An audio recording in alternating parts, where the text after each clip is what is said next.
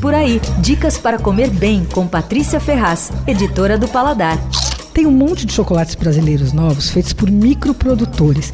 Eles estão usando microlotes de cacau, quer dizer, uma, uma produção muito pequenininha de cacau super selecionado.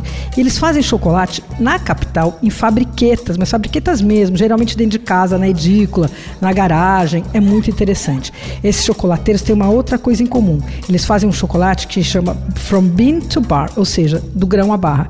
Isso quer dizer que eles acompanham e participam de todo o processo. Quer saber? Os chocolates deles são bárbaros, de verdade os rótulos são cheios de estilo. A micromarca mais conhecida é da Luísa Abram. Paladar falou dela em 2015 como a dona da menor fábrica de chocolate do mundo. Ela fazia chocolate, começou fazendo num antigo quarto de empregada na, da, família, da casa da família dela no Morumbi. O pai improvisou os equipamentos para ela tal.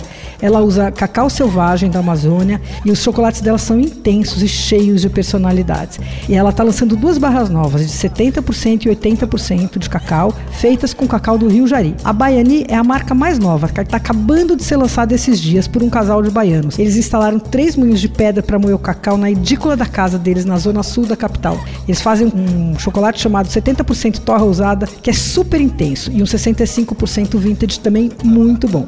Aí tem ainda a Casa Lazevicius, que é a marca de dois irmãos, também produzem chocolate no subsolo da casa. Eles gostam de ousar. E bom, tem um de flor de jambu, aquela que adormece a boca, tem de formiga, e tem um chocolate 100% de cacau que leva sal em vez de açúcar. Eu confesso que eu achei bem esquisito. Eu tentei gostar porque achei que a ideia era interessante e tal, mas eu estranhei, viu? Bom, a marca Mission é de uma americana que vive no Brasil e faz chocolates incríveis, brilhantes, assim, chocolates finíssimos, com quebra perfeita. O de castanha do Baru é maravilhoso. O que vem com pedacinhos de umbu também é outro acerto. Ainda tem uma marca que usa cacau cultivado em São Sebastião, chama Raros Fazedores de Chocolate. A barra tem 70% de cacau.